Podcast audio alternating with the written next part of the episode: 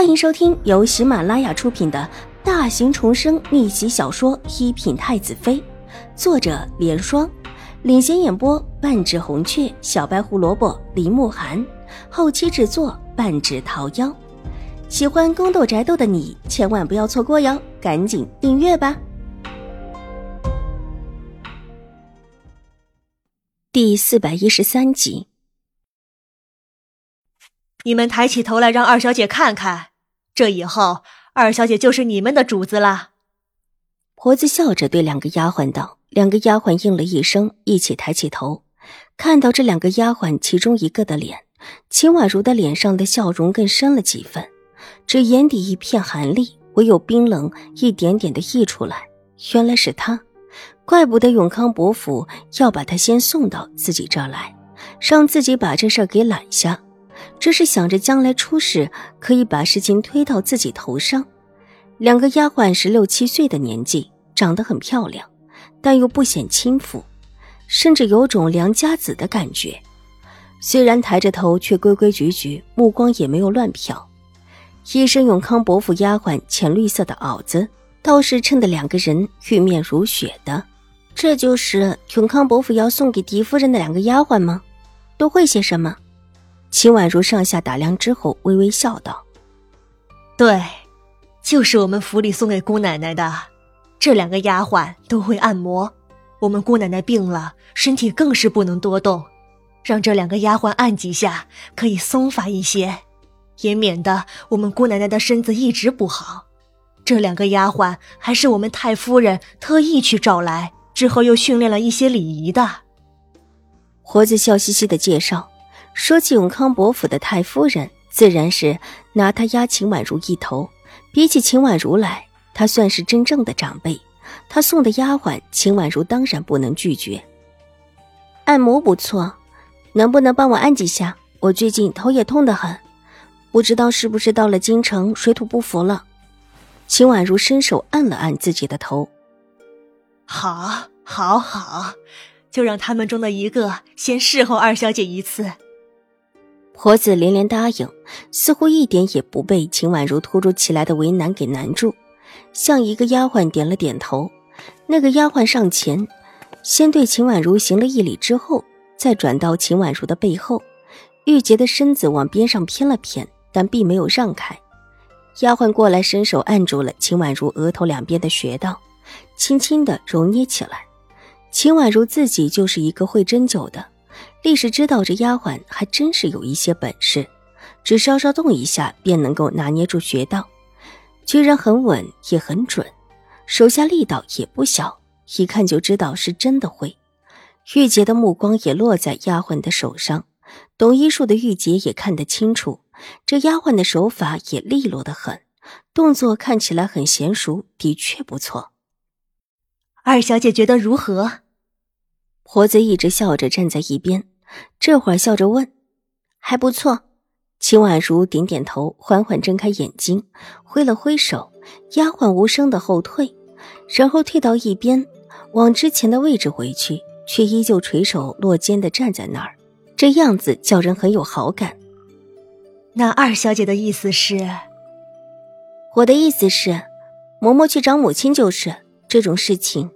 我一个当女儿的，还是不用插手了。秦婉如笑容淡淡的。可是，活子愣了一下，没想到闹这么大一段，秦婉如居然还是没有答应揽下这事儿。那方才这一番作为是所谓何来？我乏了，你们下去吧。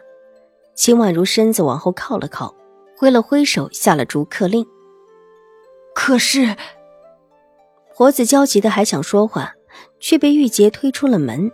留在里面的两个丫鬟，你看看我，我看看你，慌张的偷眼看了秦婉如，也急忙跟了出去。门口，玉洁脸色一沉，叫这位嬷嬷去直接找老夫人或者水夫人。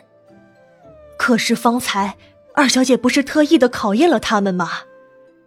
婆子这时候才有机会把完整的话说出来。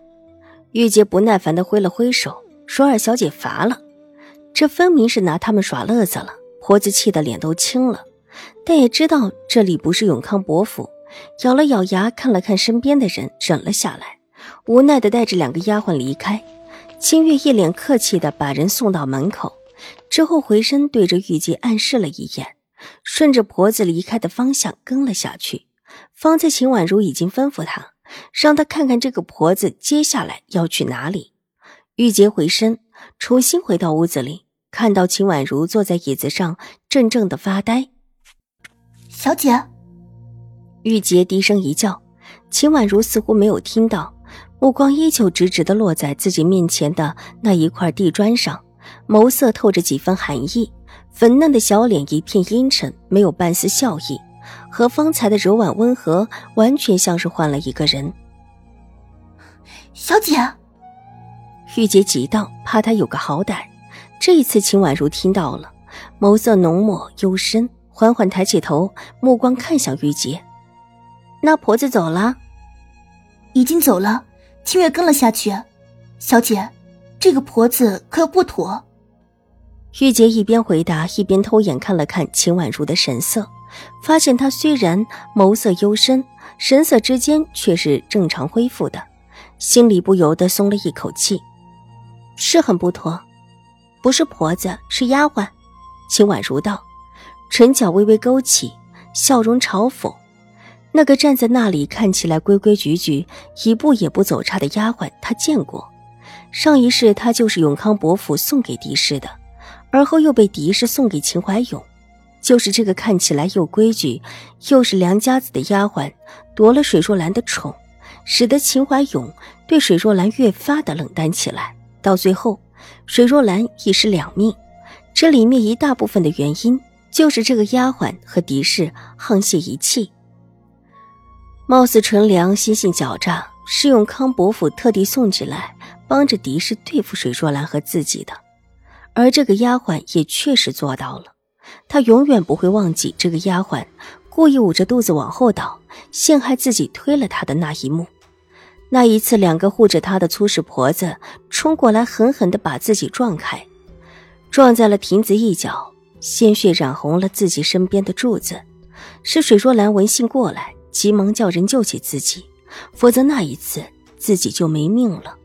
而之后，这个丫鬟居然倒打一耙，说水若兰伙同自己想要害了他的孩子，故意使计暗算他，而自己差一点没命，不过是一个意外罢了。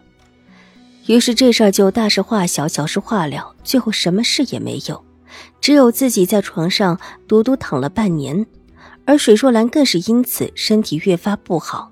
也更加的遭秦怀勇冷落，之后一尸两命。说起来，这个丫鬟在里面推了不小的力，而今恍若隔世，又目目在眼前，唇角的笑意不再是嘲讽，而是寒厉。很好，永康伯府这是不甘敌视落势，把这个女人送进来了。